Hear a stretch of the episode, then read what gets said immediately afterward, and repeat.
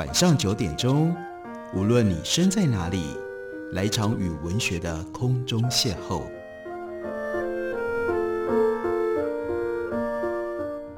杨照谈书，邀您一同遨游文学世界，认识古今中外的经典之作。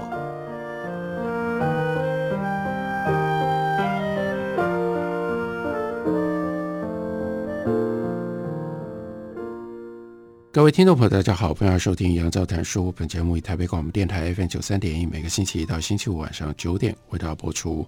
我是杨照，在今天的节目当中，要为大家介绍的是钟文英的最新长篇小说，书名叫做《别送》，这是麦田文化出版公司放进在当代小说家当中刚刚出版的新书。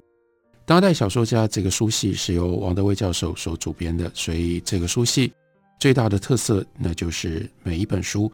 在书的前面都有由王德威所撰写的相当长的一个导读，我们也就可以借由王德威教授的文字来稍微跟大家介绍理解一下钟文英这次写出了什么样的一本长篇小说。在王德威的导读里面告诉我们，《别送》这本小说当中的女主人翁已近中年，饶有文学绘画的才情，但不愿意受到现实的羁绊。他曾经流浪各地，也曾经历经了几段浮世的姻缘。他的人生某一天，因为母亲突然中风昏迷而彻底改变了。这是一个人丁单薄的家庭，只有母女两人。于是小说里的这个叙述者我，他就必须要担负照顾母亲的责任。没有想到母亲一病，病了三年，而且呢状况越来越差，接着发生了失智失能，最后。变成了植物人。这个女子呢，叙述着我，她陷入了困境，除了中断自己率性的生活，更为了医疗和看护的庞大费用一筹莫展。钟文英的故事里，此中有人。所谓此中有人，让我们会联想到钟文英自己真实的人生跟她母亲之间的关系。她过去曾经多次在小说或者是散文里记录过来，因为这样。所以，他有一种内在的真实性，写来令读者动容。小说跟散文里的母亲的形象，早在《女岛纪行》这个作品里面就已经出现了。这个主角的母亲来自于台西的乡下，没有受过教育，早早就结婚了，但所遇非人，生活的压力让这个母亲磨练出坚毅也非常固执的性格。母亲对于现实生活逆来顺受。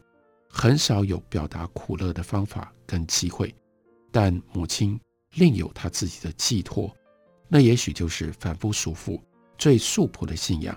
可是心诚则灵，女儿记得母亲曾经参加进香，甚至在人潮当中，她的衣服背后被别人所拿的香那个香火烧出许多小洞，而自己都没有感觉到，这不就是刹那解脱的印记吗？在中文英笔下的女儿跟母亲的关系，一向都是非常的微妙，而且很紧张。母亲不能够理解女儿为什么不结婚，为什么一直这样子过着对她来说放浪游荡的生活，因而常常口出恶言。女儿无从对母亲解释自己的想法和自己的追求，所以就更加的叛逆任性而为。在这本小说当中的叙述者，我点明了。尽管母女表面举语疏离，但实际上家里只有这么两个人，又不得不深深的依赖。还有两个人同为女性，她们各自经历了命定的漂泊和孤独，竟然在最不可能的情况底下，有了不得不相濡以沫的机会。她就回忆自己的母亲一生，年轻的时候密道封闭，晚年的时候食道封闭。接着呢，尿道失守，鼻胃管和胃管成了身体的管线大人，牢牢捆住了人的身体自由。用这种方式描述母亲晚年的身体，真的非常的悲凉。他感慨说：“如果这一切可以重来，难道自己的生命会不一样吗？”女儿和看护照顾母亲无微不至，但即使如此，也难以承受日复一日的冗长不堪。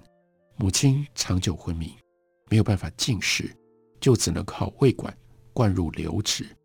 他的身躯因为不能动，慢慢越长越庞大。那那个胃管的开口，像是鱼鳃的嘴巴口，外皮糜烂，息肉长满，长在腹部的一个嘴巴，就像一个人有一个面疮，但这个面疮竟然长得跟人脸一模一样。这是钟文英在这部小说当中，他所动用的，有的时候令人非常惊讶，但也因而留下非常深刻印象的文字描述的风格。那那样的一个胃管的开口，一经碰触，立刻就会引起母亲凄厉的叫声。接下来呢，吗啡就变成了病体末期身体最需要的一种无言的呼喊。钟文英有关于母亲病榻的纪实如此真实，令人感同身受。但是呢，笔锋一转，他又架构了一段平行的故事。原来女儿不只是要勉力照顾母亲，还得要继续推演自己的欲望的逻辑。她跟一个大她十七岁的男人纠缠多年，欲舍却又难离。这个男人在小说里代号叫做蝉，像是。栖息在树上的蝉一样，这个男人已经经历了两段婚姻，有好几个孩子，事业又一败涂地，穷途末路，甚至必须要靠这个时候的女朋友来支付所有偷情的开销。在小说里面的叙事者我，早已经不耐烦这样的关系，却又无法斩断情丝，所以我们就知道这个男人为什么叫做蝉，蝉呢，就是纠缠的缠呢。同时呢，那个人像夏日的蝉声，缠绕、缠人。这个缠男人呢，他的占有欲到了惊人的地步，在他的中年女朋友母亲缠绵病榻的同时，他更加的纠缠他的猎物，变本加厉。这个情场简直如战场一般。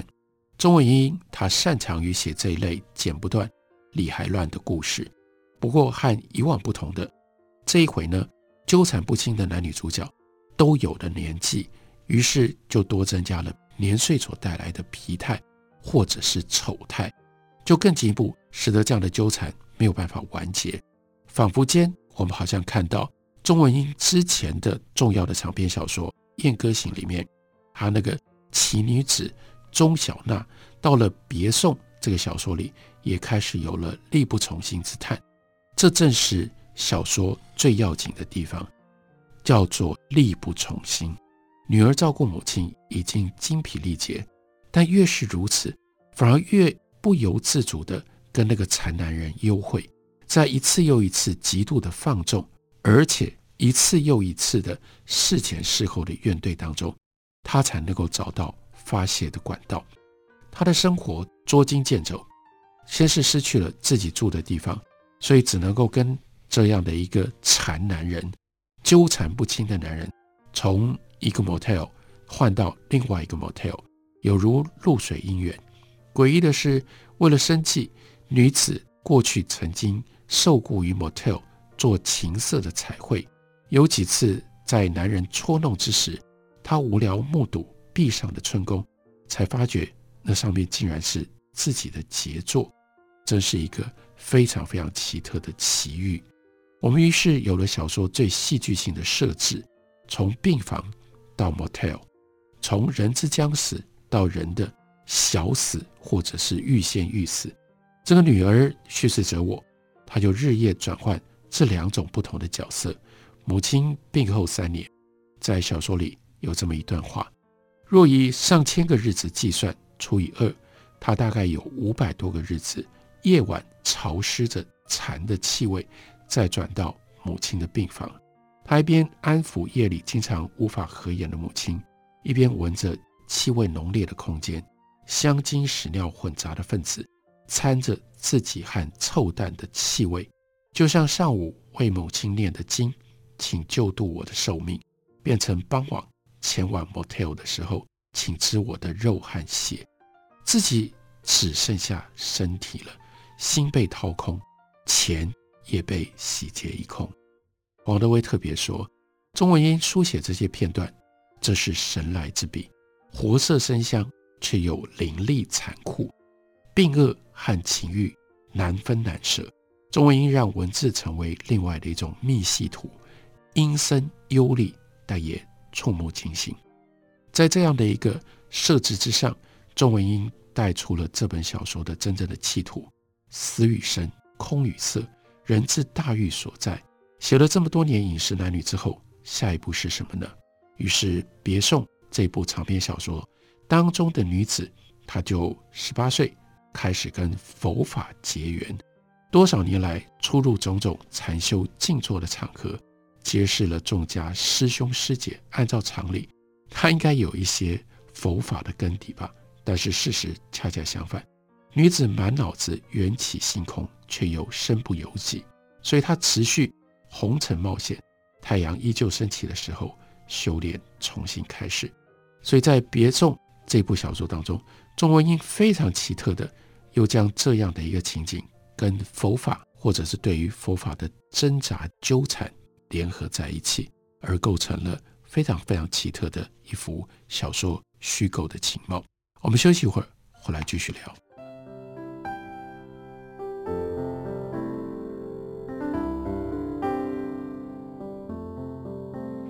听见台北的声音，拥有颗热情的心，有爱与梦想的电台，台北广播 FM 九三点一。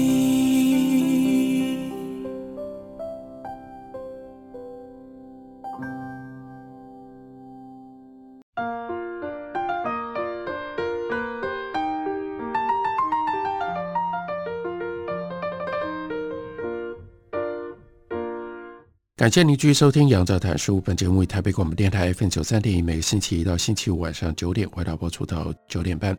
今天为大家介绍的是钟文英的最新长篇小说作品《别送》，麦田出版公司刚刚出版的新书，在书里面附了王德威所写的导读。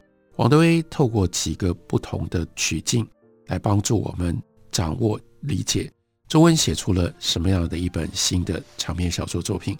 其中一个途径是联系到所谓 disability studies 失能研究，这是近年学界非常流行的一个潮流。不过，在研究失能的时候，大多数的研究是局限于身体或者是物理现象的变异，但钟文英的作品则提供了失能研究的另外一种思考的可能。别送当中生了重病的是母亲，但是另外一边。真正有病的却是女儿，她的病因就来自于友情。所以接下来，王德威也大量引用了佛经跟佛法的说法。他引用了《瑜伽师地论》里面，以阿赖耶识是一切杂染根本，所以者何？由此事是有情世间生起根，本能生诸根，根所依处及转世等故，亦是器世间生起根本，犹能生起器世间故。众生有情，有情的诸根，那就是身体、感官跟物质世界。所以从唯识学、唯识论的观点来看，这都是由阿赖耶识所蕴藏的无数种子转变而来的。在名跟色之前，诸法无性也无常。一旦缘起，无明流转，就产生了生的意识，从而有情。这不只是七情六欲的情，也是生命与物质环境互动的情。一切杂染，从这里开始，杂染并不等同于邪恶，却指向世间浑浊不清的情况，那是病症。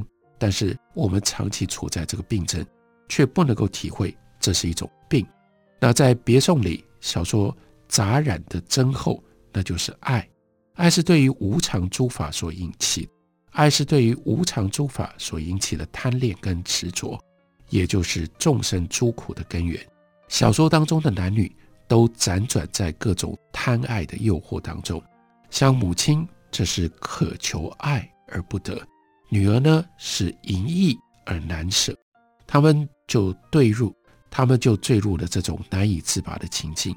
母亲辗转病榻的煎熬，这是肉身疾苦的表征；而女儿的病征更加的复杂，她呢，一心向佛。但却一直都无法做到最根本的断舍离，连情根都斩不断。他要侍奉母亲，可是同时又必须要侍奉自己嗷嗷待哺的欲望。钟文英处理这些人物的方式，让王德威联想起法门经的三爱。三爱是什么呢？三爱是欲爱、色爱、无色爱。欲爱是对于欲望本身的追求，色爱是对于物质世界色相存有的一种痴迷，无色爱则是对于无色界的残月之耽溺。别送这个小说里面的叙述者我，他周旋在欲爱和色爱之间，他对于男性情爱割舍不了，他对于物质也割舍不掉。不过更奇特的是他的无色爱，那就是他的佛法，他对于佛法的执着，但又好像佛法没有办法真正帮助他解脱。他的聪慧让他易于入门佛法的世界，但是却在这里沾沾自喜。他的书写，他诵念佛偈，有如满天花雨，但是呢，云空未必空了。那么会讲佛法，就真的能够体会佛法。在佛法当中得到解脱吗？午夜梦回，他想的都不会是佛陀，而是男人呢。佛家的爱分成两种，一呢是染污，另外呢是不染污。染污者体是可爱，不染污者是性可。这种三爱都来自于可爱，也就是染污爱。这样的爱有如灯蛾扑火，只会结出烦恼果来。真正的爱。是对于佛法对真谛的信念、信望，而不是贪恋，那才叫做不染污爱。如何分别他的爱？这是钟文英这次书写的大关键。所以他引用了王维的诗句：“爱染日已薄，残疾日已固”，作为建立在三爱的当中的这种反省。然而，分别爱染的有情之爱，跟残疾的无爱之爱。这就像是水中捞月，染污和不染污，爱哪有那么容易就可以简单的成就了呢？别送长篇小说里的这个叙述者我，他从母亲跟情人那里学习爱的辩证，三年的时间在病榻里守候，来到最后的时刻，母亲这个时候失能、失语、失明、失序、失智。进入死神怀抱的最后两部曲是最后失温，还有呢，就是漫长的身体告别。宫灯将熄，心灯常燃，刺血操经，无血可沾，泪水也依然干涸。曾经的泪流满面，如今已经完成了洗涤的任务。但与此同时，在小说当中就做了这个特别的安排：噩耗突然传来。那就是和他纠缠的那个残男人，竟然也就差不多在同时刻心肌梗塞，突然之间死去了。所以这个女子他日夜求之不得的解脱，突然实现了，而且是双重的解脱。母亲也不在了，男人也不在了，所以这个故事就进入到了下一个阶段。一边是母亲，另外一边是残男人，这样的平行故事到这里同时收结。乍看下似乎太过于巧合，但我们不妨就视为钟文英他要演绎这个故事的必然。女子想要亲爱母亲，但是无法接近；想要切割男人，但没有办法分离。当两者这个时候同时消失，她反而怅然若失。小说在这里再多加了一重转折，伤感之余，这个女子叙事者我意外得知，她竟然是。情人买了的秘密寿险的受益人，峰回路转，前半跟后半完全不一样。前半他的生活陷入到终极的困境当中，钱也通通都花完了。到了后半，一无所有的他突然有了身家保障。男人是钟文英所有小说当中女性的冤家，在别送里，男人多了一种身份，多了一种职务，残男人。从那个纠缠的缠，似乎又多了禅宗的禅，跟佛法有关的禅男人。这个男人的存在跟消失，就像是公案的谜面，只有在最后一刻才给出当头棒喝。这也是一则反讽吧，有了男人的保险金，这个去世者我解决了燃眉之急，所以他又做了他人生的下一个选择，他要到西藏去，去寻找他的不染污爱。女子对于曾经挥之不去的男人，开始有了绵绵相思，所以她要到西藏，借由这一趟旅程，去替这个时候心肌梗塞而死掉的这个男人超度。接着，我们就看到钟文英在他的别送里写五蕴皆苦，写孤独的心路，还有生路的历程。这个时候，王德威把他联想到另外一部长篇小说作品。那是高行健所写的《灵山》，他提醒我们，现代中文小说书写佛教因缘的作品并不多见。上一个世纪最重要的作家是许地山和高行健。高行健是文革之后中国第一批提出西方现代主义命题的文化人，他研究法国的存在主义和荒谬剧场起家。八零年代中期开始对于禅宗发生了兴趣。并且在剧本跟小说里摸索结合现代主义跟佛学感悟的可能，但是在去除精神污染和反资产阶级自由化的运动当中，高行健的创作之路磕磕碰碰。到了八零年代的末期，他远走法国，到一九九零完成了《灵山》，并且以这本书还有另外一个人的圣经得到了二零零零年的诺贝尔文学奖。《灵山》根据高行健他个人经历敷衍而成，他曾经被误诊为末期癌症患者，万念俱灰，独自流浪在中国的西南，看开了生死。因此，在这小说当中有很多他夫子之道。这个叙事者遍历了大山大水，他时时反思前半生的颠簸困惑，他四处探访那传说当中的灵山，但总是得不到确切的答案。所以，钟文英别送后半部在结构上、在探索上，可以跟灵山进行对照。灵山当中的男子游走长江中上游，探访灵山而妙不可得；别送里面的这个女子，则是从台湾的岛屿来到了青藏高原，逐步接近心目当中的宝山。要如何不空手而回，那就看她的修为造化。更进一步。